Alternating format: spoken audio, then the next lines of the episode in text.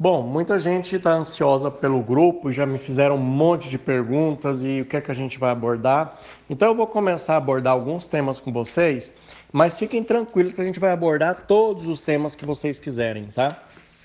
Eu vou começar a abordar um tema que eu acho que é muito importante e que muito estudante de medicina peca nele, que é em, que é em relação ao currículo. Desde que eu era estudante de medicina, eu vejo meus colegas, meus amigos de faculdade fazendo o diabo a quatro para fazer um monte de coisa, abraçar o mundo com as pernas, literalmente, tá? Quando eu estava no quinto, no quinto ou no sexto ano, um professor meu que chama Maurício de Carvalho, que é um dos maiores nefrologistas do país, um dos melhores clínicos de Curitiba, professor do, da Federal do Paraná, da PUC também, o professor Maurício chegou para a gente e falou assim que quando ele se formou, disse que ele tinha um currículo de, a perder de vista. E aí ele chegou, apresentou esse currículo para outro bambambam bam, bam lá de Curitiba, o cara olhou e falou assim, seu currículo é um lixo. Ele falou, mas como assim? Tem dezenas de milhares de dólares investidos nesse currículo, tanto de congresso, tanto de curso. Ele falou, teu currículo é bagunçado. Dá para perceber que você não sabe que, que, o que você quer da tua vida. Gente, e eu é, é, pensei tanta coisa, falei assim, meu Jesus amado, e faz sentido.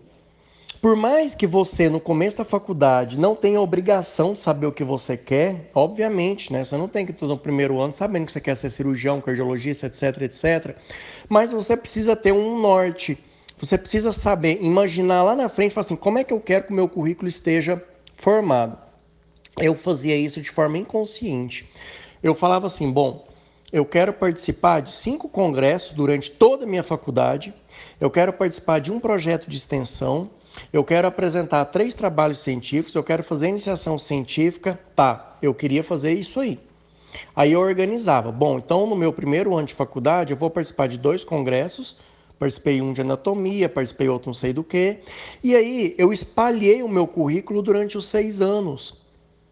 Não saia desesperado fazendo tudo que aparece na tua frente, porque o fazer medicina já é, uma, uma, já é algo muito trabalhoso. E você ainda ficar agregando coisas externas que você, per, é, que você não é perder tempo, mas que você gasta o teu tempo que você poderia, por exemplo, estar tá dormindo, estar tá namorando, estar tá se divertindo, ou tá estudando para a faculdade, você vai fazer uma coisa externa. Então toma cuidado, tá? Organiza o teu currículo. Se imagine formado que, que você quer estar tá carregando debaixo do braço? Tem amigo meu que tinha 30 congressos. Para que, que vale isso, gente? Para nada. O cara é, é bem capaz o professor de residência olhar para você e começar a rir na tua cara. Você acha que você for em 30 congressos durante a faculdade, você vai absorver o que de congresso?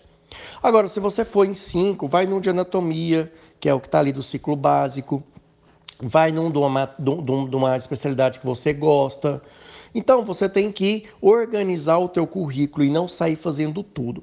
Rafael, mas currículo é importante na prova da residência. Gente, façam contas. Senta em frente a um edital, a um edital de residência e vocês vão ver o quanto o currículo vale. Você não pode zerar na prova de currículo, que vale 10% da nota. Você não pode zerar nessa nota.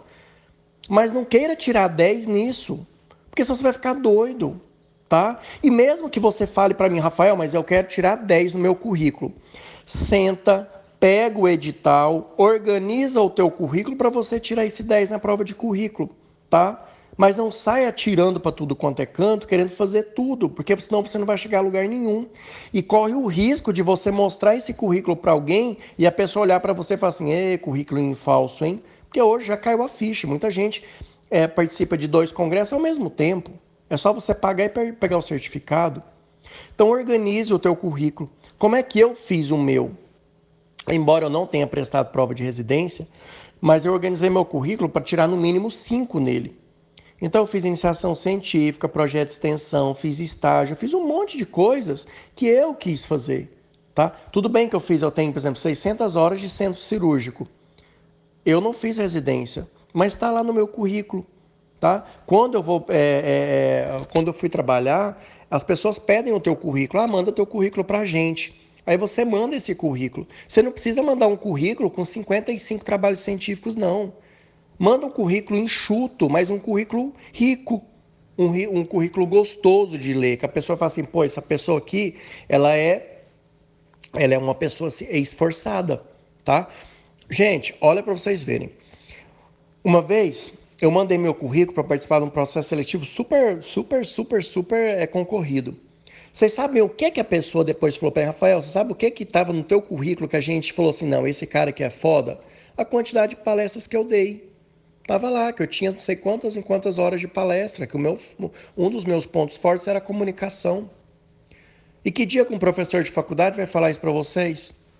Então, entenda que o mercado de trabalho é completamente da faculdade, diferente da faculdade. Tá? O cara que vai te contratar para o mercado de trabalho não é o professorzinho que muitas vezes tem a cabecinha pequena que está dando aula para você, não, tá bom? Então, organiza o teu currículo, você não precisa sair fazendo tudo que você quer na tua vida, tá bom? Um abraço, fiquem com Deus.